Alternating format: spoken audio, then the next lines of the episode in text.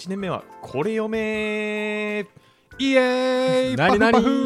パフはいどんどんパフパフっていうので、はい今日はですねあのお便り、はというかまあ Google フォームに回答うんうんコうんメントいただいたところから、ありがとうございます。はい、うんうんありがたいんですが1年目に読んでほしい本トップ3っていうのできたーおーひまプロ流を読んでひまプロ流本を読んでほしい本うんうんうんはい読んでほしい本ねはいをお話ししていこうっていう回ですいいですねえはい会社でももう本おすすめしまくってるんであいいっすねでも今の最新の状態のやつをまだおすすめしたことないんでまあ確かにー今最高の状態です 鮮度抜群半年に1回とか1年に1回やってもいいですねこれはね確かにうんはい変わる変わるからねやっ変わり売りますね全然ぱはいっていうのでじゃあ順々に話していきましょうかはいよ順平からしましょうかそうします。出たはい。 2年目になりたての男い。こんなんで。先輩恥ずかしい。先輩だな今、うんあれまだ1年目でもないんでしたっけ、この方。わかまらあまあないわかんないけど1年目かなはい。じゃあまず僕からということで、はいえーまあ、トップ3ということで、おお第3位からいきます。ランはキい。ンこグ形式れがですね、えー図解でわかるネットワークプロトコルという、ネットワークプロプロトコルの本おはいーえっと、結構昔にひまプロで、うんはいはいこうやったあの HTTP, HTTP の略は何でしょうとかおーそうそこら辺の動きはいはいはいそのプロそもそもプロトコルとは何ですかみたいなとこうんうろんの本だったんですけど僕本当にあのーこの何でしょうネネットパソコンとかがどう動いてるかっていうイメージが本当になかったんで。ううんなんか裏ですごいことやってんだろうなぐらいしかなかったんで、うんなんかこれであそうやって通信とかしてこうデータ持ってってとかってやってんだっていうのをちょっとこれでクリアになったのでしかもなんかなるほど結構優しめに書いてあってこのキャラクターなんか主人公を立っててそいつがこう移動してってみたいな感じの分かりやすい感じだったんで、うんなるほどなーってなったんでそのネットワーク系の本一つおすすめかもしれなないるほどなるほどね主人公が動くとわかりやすいわけだキャラキャラクターとかがいてこうなんかあなんか、はい幼児幼児用に向けに書いてあったんで分か幼 児る向けではないいやそんなわ幼児向けではないけどね多分すごいよね、うんそして大発明だよ幼児向けに書いてたら幼児に HTTP 解説するのはすごいよすごい多分24話かな、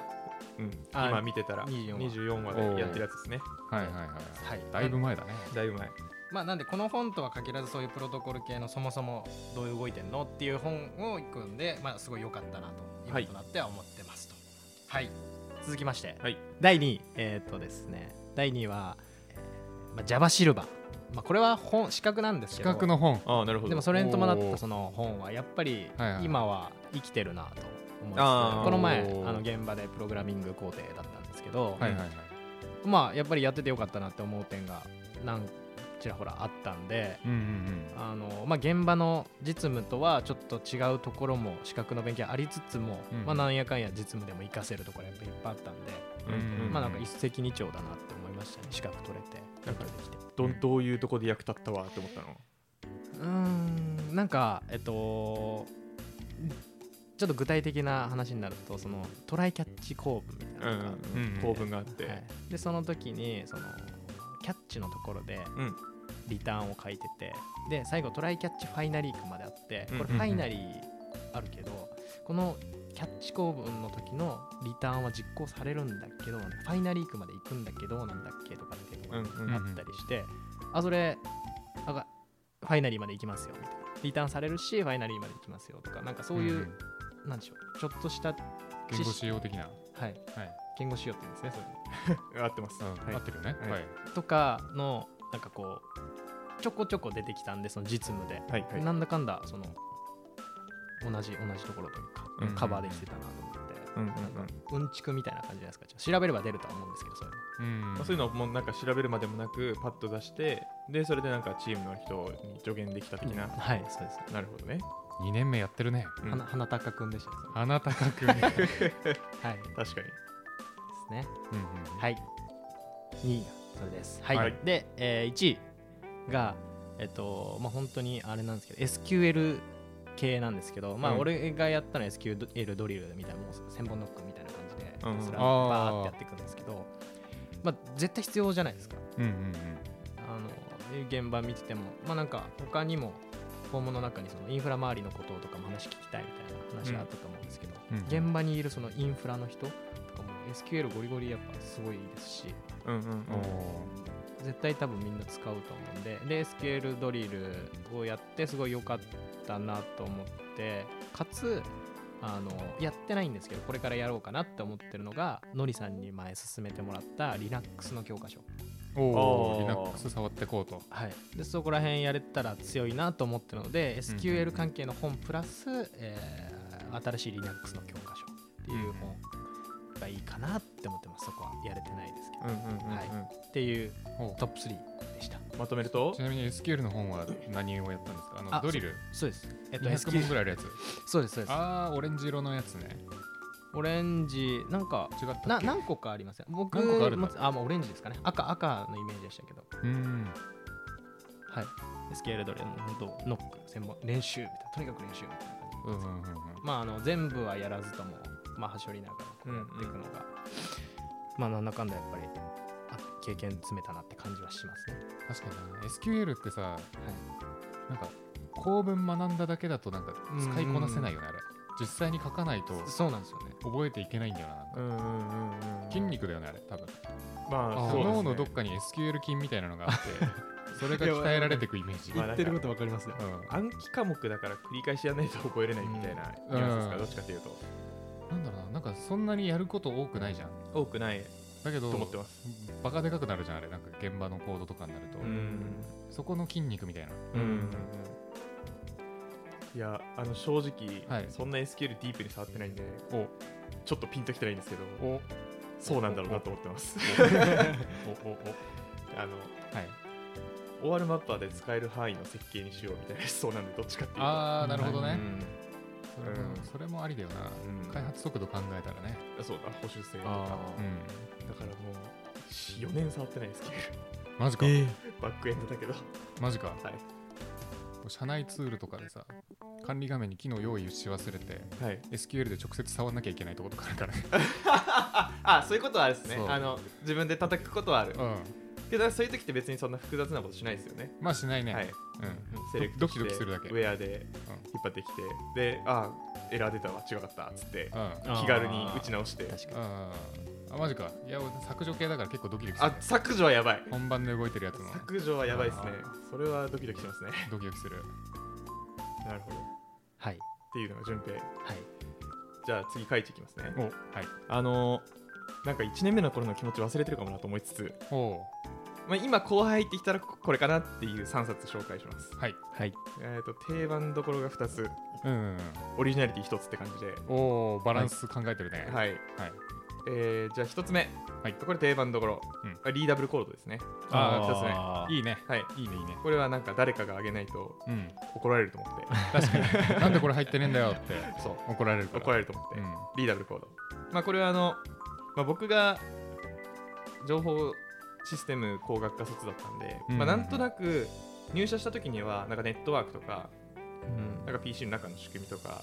はなんかなんとなく頭が入ってたんでそうんの順平がさっき言ってたそういうプロトコルとかの話をはい。スコーンって抜けてて俺はうん。おもう俺の中の気持ちでは1年目そこまで分かってるだろうって気持ちだったけどはい。言われてみればー。うんうん。確かにそういう人結構いるわと思ってかに。はいはいはいはい。なのでちょっとレベル見ながらなんか考えてほしいんですけど、うんうんまあなんかそのアプリケーションのプログラミングを本格的にやったことないとかあとチームで開発したことないって人はうん BW コード読んだ方がいいなと思います、確かにねうん結局保守性のあるコードを書くべきだと思うのでうんうん。ちょっとあのうん伝わらない人もいるかもしれないですけどねなんかなんで保守性あるやつ書かなきゃいけないんだって思ってる人いると思うけど、うんうんマジであの誰かが書いたコードを回収したりする時が来たら保守性の大事さを痛感するのでマジでうんまあ、自分で書いたやつでも1年運用してたら思うと思うよ。あ確かにそれはそうか、まあ、長期でコード触るとか、まあ、あとは追加開発でも思うかな、まあ、あの本当に切れそうになる経験はあると思うので、あそっと上げろよとか、わかるわ。ーうんなんだこの名前とかねわか るわ。え、この名前なのに中身これなんだみたいな。そうそうそうそうそう、うまああの驚き最小の法則じゃないですけど、んうん法則でしたっけ規則驚き最小の法則か原則か。原則原則な気がす原る。則か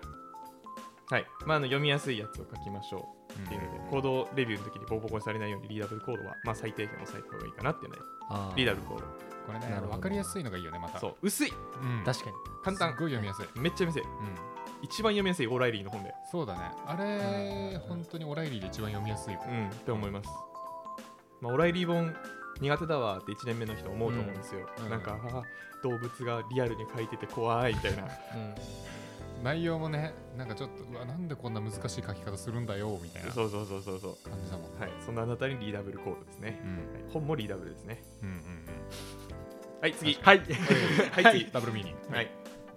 2つ目があの僕バックエンドやってるんで、うんうんえー、Web API ザグッドパーツですねあれはいいねええあれは確かにいいわじゃあ読めお絶はい対に読めはいあーまあ、この Web API ザグッドパーツっていうのはあの Web API の作り方の本なんですよ、はいまあ、うん RESTful API なのかな、うん中心ははいで、まあ、こういうふうに設計しますよからまあいろいろ簡単なことが書いてるはいで WebAPI 作るのって設計に関しては本当に外部設計っていうのかな、まあ、インターフェース設計に関しては難しくないと思うんですよ僕はううんん本当に難しくないなんか考えることが少ないというか JSON 作るだけなんで JSON とパスはいうんうん作るだけなのでそんな難しくなくてでそんな難しくないけどちゃんと学ばないとうんマジでできないと思うんですようんううんん簡単に学べてなおかつそれって結構アプリケーション作る上でめっちゃ大事でうんそのインターフェースでねはい画面の人からすると呼びづらいインターフェースになったりとか確かにするともうアプリケーション全体が使いづらくなったりよくわかんないインターフェースのせいインターフェースのせいでバックエンドの実装をなんか無理やり帳尻合わせるみたいなううんところで難易度が上がったりしたのではいそれをなんかもう仕事を簡単にしてスッと終わらせるためにこの WebAPI The Good Parts っていう薄い本を読みましょうっていう、えこれ薄いけど内容結構バッチリですよねうんなんか APA の作り方もわかるしあとレスト知らない人もなんかレストも結構わかりやすくなってるよねうーん本当にこれ読んどきゃいいだろうって思ってます僕はうん顔そうこれはね読んだ方がいいあれオライリーの中で2番目に読みやすいあリーダブルコードそう Web そ API うザクッとパーツマジで2番目マジで2番目で、えそうえうんこうコードとか書いてあるんですよねもちろん書いてるいやコードは書いてないと思うけどねじゃあ本当にリーダブルと似たようなうんままああ、相当に内容は全然違う設け計どとかうんよりなんだよねそのいなんだっけリクエストパラメーターがこんこういう設計であるあるべきとか、はいはいあのリクエストパス例えばだからユーザー作ろうと思った時には、うんパスはユーザー図であるべきだみたいなあなんかそういう話がいろいろ書いてあるあなるほどあれのいいところさあれだよねなんかこれがベストですよじゃなくてもう世の中のメジャーなサービスはこういう風にしてますよみたいな感じですごいリスト並べててくれて、うーんじゃあこれでやってるところ多いけどこういう設計してるところもあるんだなみたいななんか多様性受け入れてる感じがいいうよね、うーんうんうんんでそういうのを見てるとあの普段画面じゃねえななんかウェブアプリとかサイトとか見た時にはいはいもうパスを見てほうほうほうって思うようになるからほうほうほうほうほうほうほうって思うようになるからなるほどそううんやっぱその点ね、本当に Amazon とか綺麗にやってるんで、多分うん買いますちゃんとしてるとかね。はい。なので、ちょっとバックエンドやってる人は、うん絶対読めってこう思います、これ。はい確かに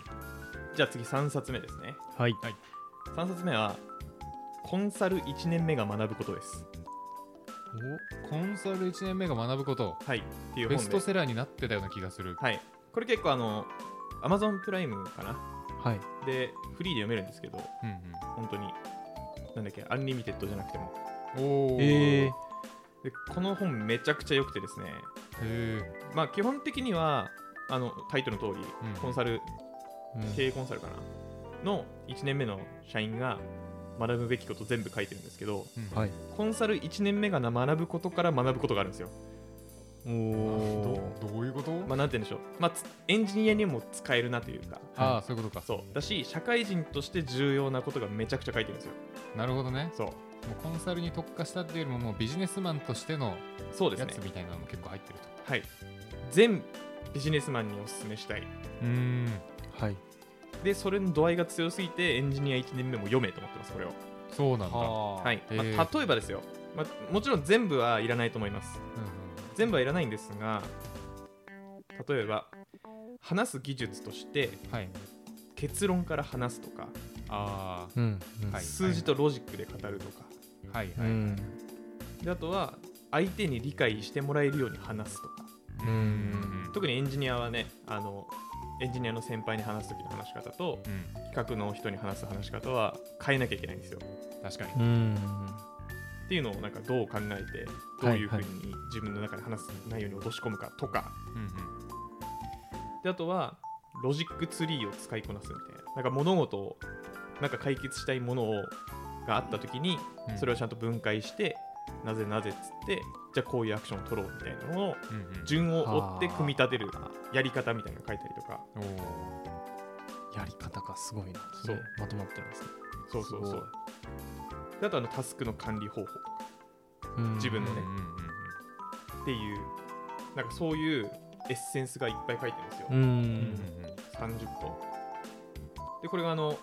僕は3年目の時に読んだんですけどはい。はい非常に勉強になったのでせい、せい。せい本当になんか早く帰りたい人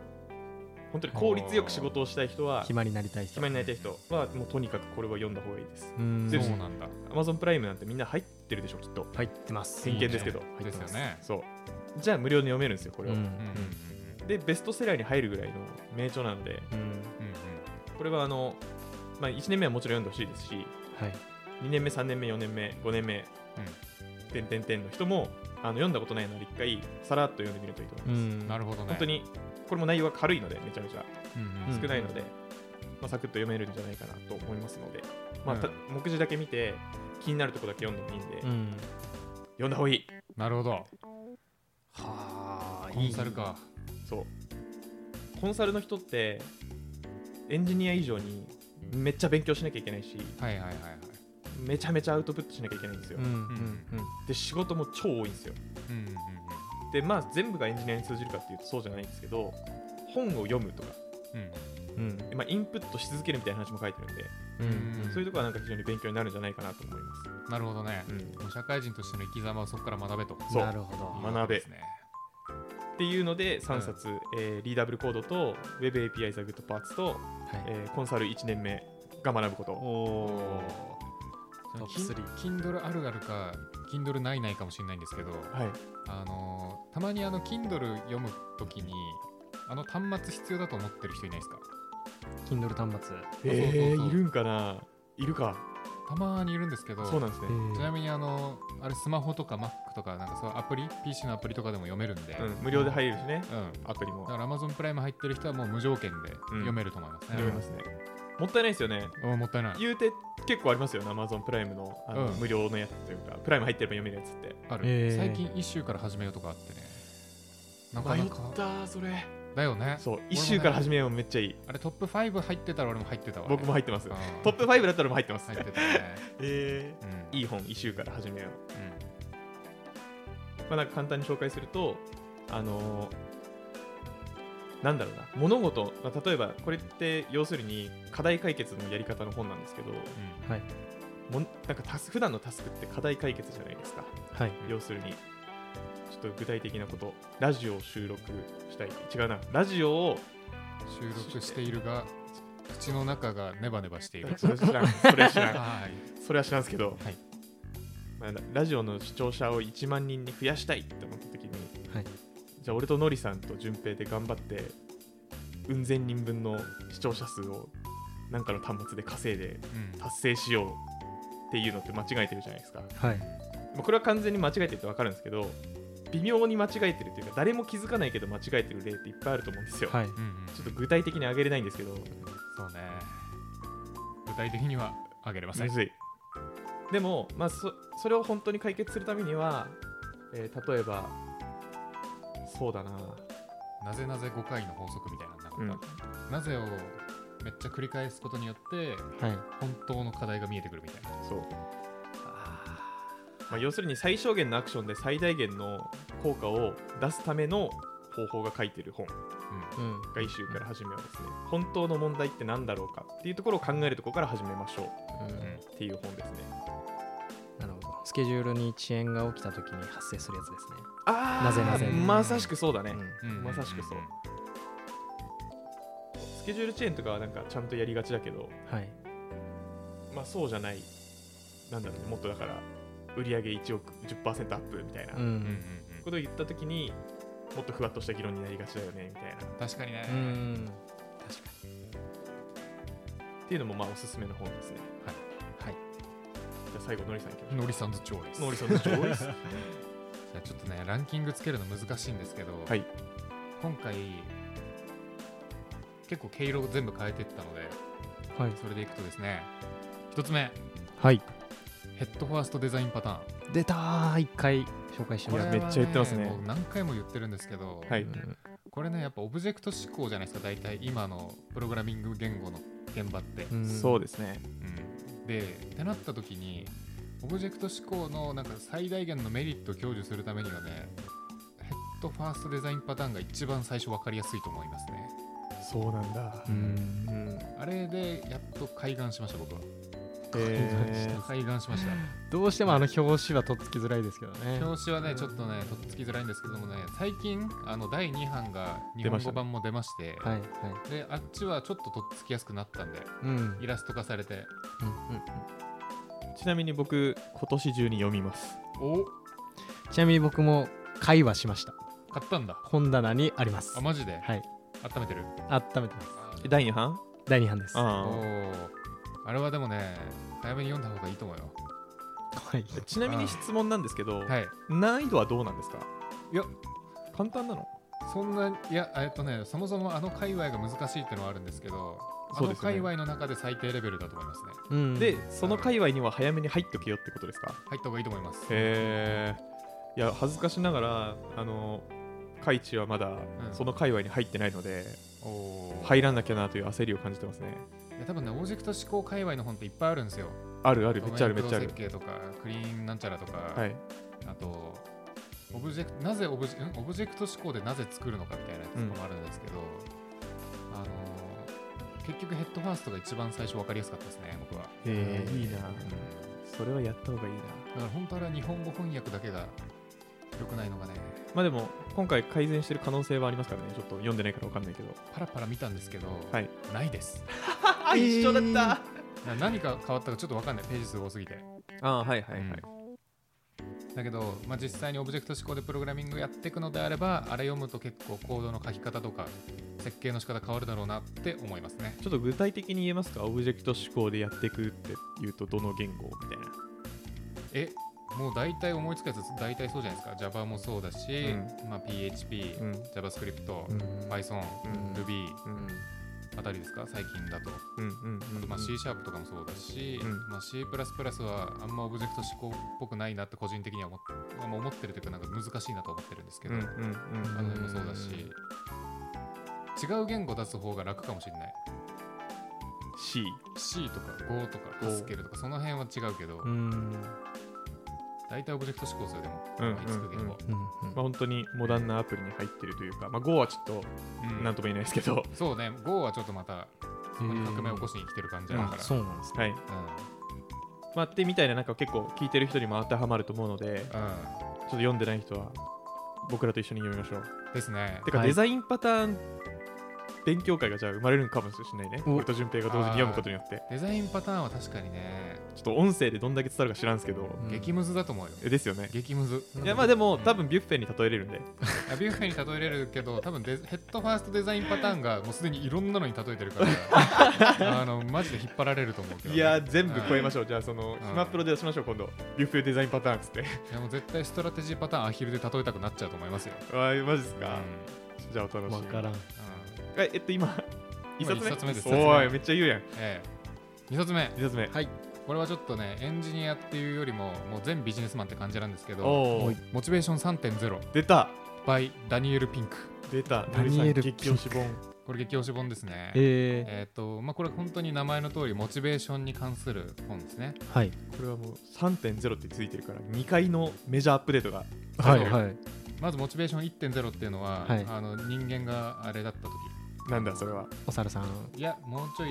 低い文明で過ごしてた時要は工場革命以前石器あ違うもっといもやっともうか農業とか狩猟採集とかそういうレベルじゃなくて多分あの平安とかそういうのも含めてあーはいはいあ1800年より前かなはいはいはいはいおそらくあ。はい。あたりのモチベーションをモチベーション1.0としてて正直ちょっとそれ前すぎて忘れたんですけど、はいえー、とモチベーション2.0っていうのが、はい要は今混ざってるんですよ世の中に、あ今2.5なんですね。なんか 2. 点何みたまあ、いな。 2.0社会と3.0社会が存在してる、あうんなるほどそうなんですねマーブル形式、マーブル。うん、で2.0っていうのはその工業せ間違えた工場で働くっていうのが主流になってた時のモチベーションあーで要はあそこの作業ってさもう決まったことをたくさんやれば儲かるわけじゃないですかあそうですね。うんそうだからあのそれをやるためにはどうしたらいいかっていうともう飴とムチっすねうんあよくモチベーショでンきた管理的な意味で。あそうそうそう、はいはいはいよくできた人にはすごいいい報酬を与えてうん。ダメな人はムチでビシバシ叩きまくるとうんうんうん。いうのが、まあ、そのモチベーション2.0時代のはいはいはあい。の人のモチベーションの上げ方なんですけど、はいうん今そこから変わってモチベーション3.0の社会に来てますよとほう。でそれは何かっていうと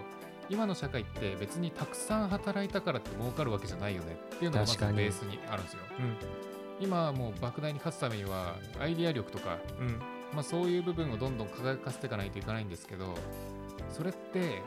あの飴とムチだけで出てくるもんじゃないよねっていうのがまずベースになってますよと。うんってなった時にじゃあ鍵になるのは何かっていうのが内発的モチベーションっつってもう自分の心の中から湧いてくる、うんうんまあ、そういうモチベーションのところなんですけど、まあ、そういうのを出すためにはどうしたらいいかっていうのがすごいいろんな臨床実験みたいなやつとかと一緒に書かれててへえ、実験してたちゃんと。そうでめっちゃわかりやすいで本分厚いんですけどそれについて書かれてるのは半分だけあるある本。本あるあるそれ。そうでもうは後半の半分は実践するためのやつとか、はいはいはいはい。うんなんかそういうワーク系の感じになってるんで、うん結構読みやすいと思いますあのうん概要を把握するだけなら。うんうんうんうん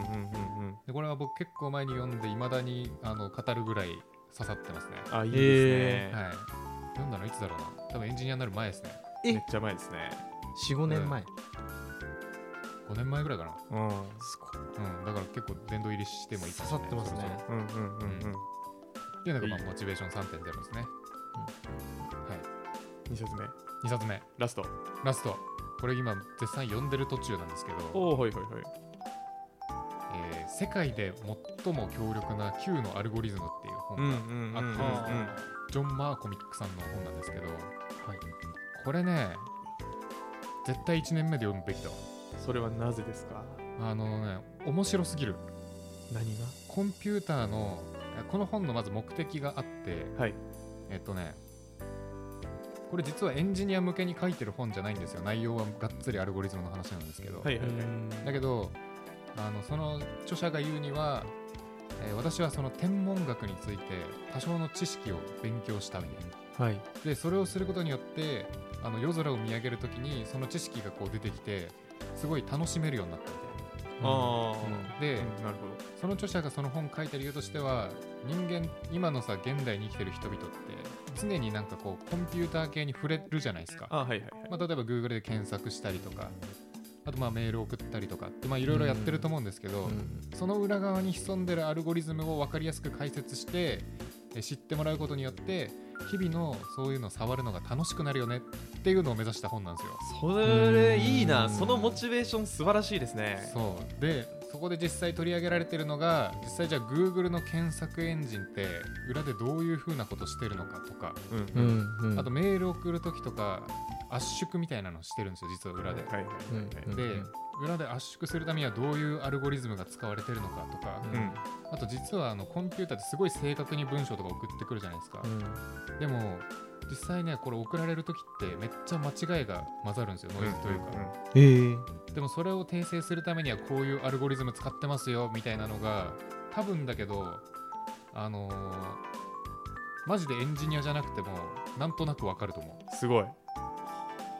でそれを知るともうコンピューターってこんな面白いんだっていう気持ちになって今後勉強したくなるだろうなって思ったんで僕はこれへー1年目におすすめしたいなと思いました、うねんめっちゃいい。めっちゃ面白いププレレゼンうま。ゼンめっちゃ意識した 今これでまだだから6割ぐらいしか読んでないんですけどあのー松島家指定聖書になりましたねなるほど。へ はいえ。代々受け継がれる面受け継がれますねこれはこれはちょっと革命起きました白いそれちょっと興味あるな。エンジん中身はエンジニア寄りなんでしたっけじゃないんでしたっもうねエンジニアじゃなくても楽しめると思いますねけあーすごいなうん続究極なんかもう生きてるだけで楽しいみたいな状況になるんですよねなるなるなるだってずっとスマホ触ってるでしょ、そうですね TikTok やってるでしょ下スライド、スワイプ、スワイプ、スワイプ。やってないけどはいやってスまワすイプがもう楽しくなって、は多い分。スワイプのアルゴリズムが見えスてワイプのアルゴリズムが見え ちょってと。そこまで見えるかわかんないですけどまねあ、スワイプは見えないんですけどね。はいうんまあでもなんかすごい素敵ですねちょっと最初の星の下りから俺はもうなんか心打たれましたおお、うんまあ本当に書いてあったこと言っただけなんですけどまあまあまあでも確かにね、はいあのさっき言ったあのなんだウェブのうん URL のパス見てテンション上がったりとかうんあするみたいな話ですよね、どあせそうそうそう要は知識ある方が同じものを見ても楽しいよねうんっていうのがまあうんベースになってますようと、んうんうんいやいいそのなんか知的好奇心を確かにくすぐりますね、めちゃめちゃ面白いです、うん多分いいいい本あざっすっていうのでこれをおすすめしたい3年間寝かせてた自分をぶったたきたいですねこ 寝かしてたんだあ温めてたんですねれ温めまくってたわ、えよかったですね積んどく消化していいやっめちゃくちゃなんか久しぶりにさこう本読んでて頑張らずに読める本だなと思ったてうんうんうんうんすべすべ進んじゃうめっちゃいいですすべねすべうんすべすべねうんはいというわけで、いじゃあちょっとおさらいするとは僕からですかね、はいえっと図解でわかるネットワークプロトコルい3位ですねで2位がえ Java シルバーはいはい、えー、1位、えー SQL ドリルプラス Linux の教科書新しい Linux の教科書はいはい、でです会中がリーダブルコード、Web API ターゲットパーツ、コンサル1年目が学ぶこと。うんうんうんうんでノリがえっとあデッドファーストデザインパターンモチベーション3.0世界で最も強力な Q のアルゴリズムはい、はいですねっていう9冊がありました。はい、今日はあのお便りのお話で、おまあちょっと最後にお便りをおさらいするんですけど、はいお便りというか、まあ、Google フォームに送っていただいて、でラジオネームをつけていただいているので、はいはいあの紹介するんですけど、一緒に。えっと、高木さんですかね。高木さんはい、はいありがとうございますでポッドキャストで話してほしいことのところには、あのさっき言った、え1年目に読んでほしい本トップ3っていうので、まあ、この本読めっていう話をちょっとさせていただいたんですが、まあ他にもいろいろあの話題提供いただいてるのでで結構面白そうな話をいただいているおおじゃあ今後ちょっと今後お話しするかもしれませんピックアップしていくかもはでいす、ねであとたっぷり感想とかもあの、はい書いていただいてるのでちょっと紹介するんですけど、おおまだ見てないんで楽しみですねはい、はいあのまあネタを募集してるっていうので、えーう上げさせていただきましたえーネタの背景としてはあの自分は来年の4月からエンジニアになる予定であ今年の7月から腰を入れてプログラミングを始めました勉強中の方ってことですかだから本当にのりさんのはいはいさいさっきの本とかはいいかもしれないですね。おおで、最初は PHP、ララベルで簡単なマッチングサイトを作って、すげえな。今は JavaScript を書いてます。おお JavaScript はサーバー側でも書いてみたくなってます。あ、Node.js ですね。うんうで、インんフラテスト周りは知識ゼロで JavaScript 5の12月に着手予定。インフラテスト周りは12月後に着手予定なので、楽しくお話聞けたら嬉しいなと思ってます。計画性がすごいねテストもちゃんとやるんだな。確かにポートフォリオかな、これは。はい、で毎日聞きたいくらい更新を楽しみにしています。ありがとうございますありがとうございますあと、のりさんの音質が良くなって、聞きやすくなったのも地味に嬉しいです。俺の音質 はい。かっこ自転車乗ってる時に毎回聞いてるんですが、今までは風が勝ってました。いやマジで えちょっと待って音質変わったバージョンまだ出てないっすよねいや、まあでも、うん、ちょいちょい、まあ違うこれ、まだ出てないです。うんあの、さらに良くなるんですよ、こっから。あーでも確かに僕の声あの結構2メートルで落ちるとか言われるんで声取んないですからね、のりさんね す。っごいなんか吸収されるんですよね空気にそうね。風じゃ天敵ですね風しょうがなはいです強いと思う多う分、ん。イヤホンにもよるだろうけど、まあイヤホンにもよるっすねノイズキャンセリングしないとちょっと俺の声は風には勝て ないまあ、ただ、聞きやすくなってるはずなんでね、毎回でねうん。そうですねそう。昔言われたのですごい未だに覚えてるんですけど、はい。あのーダンスのチームメイトの浩平ジャパンってやつに、はいはいはい。いやのりさん声はデシベルは小さくないけどひたすら届かないよ ね物理学的にどうなってんですかね。どうなってんだろうね、うん本当に不思議。わからない、うん。っていう感じで、ちょっとお便りいただいて、はいありがとうございあまりすがと。うございますちょっとこの辺なんか別の話もいろいろできればなと思うのでうんあの引き続きお楽しみにっていう感じで、ですねはいはいちょっと時間もまあまあいったので終わりますか、えー書籍もいっぱい紹介したので、まあ、あの気になったやつどんどんピックアップしてみてください、はい他にもこれいいよってのあったら、まあ、お便りとかで共有いただけるとなんかみんなに僕らもシェアできてうん聞いてる人も嬉しいので、なんかおすすめの本あったら教えてくださいお願いしまおす、願いしますじゃあいい読書ライフを送りましょうそれではまた次回バイバイバイバイ暇人プログラマーではあなたのフィードバックを募集しています。ちょっとやり取りしたい人はメール気軽に送りたい人は Google フォームツイートをお願いします詳細は説明欄を見てくださいポッドキャストのフォロー、コメント、評価してくれるとバカ騒ぎします。それではまた次回。暇人プログラマーからお知らせです暇プロメンバーとメンタリングしたい人を募集しますどうやったら中級エンジニアになれる悩みを相談したいなどなど相談内容は何でも OK ですメンタリングを通じて何か気づきを持って帰ってもらえるように頑張りますエピソード説明欄の方ではなく番組説明欄の Google フォームから日程を選んでお申し込みください料金はもちろん無料各日程先着1名なのでお早めに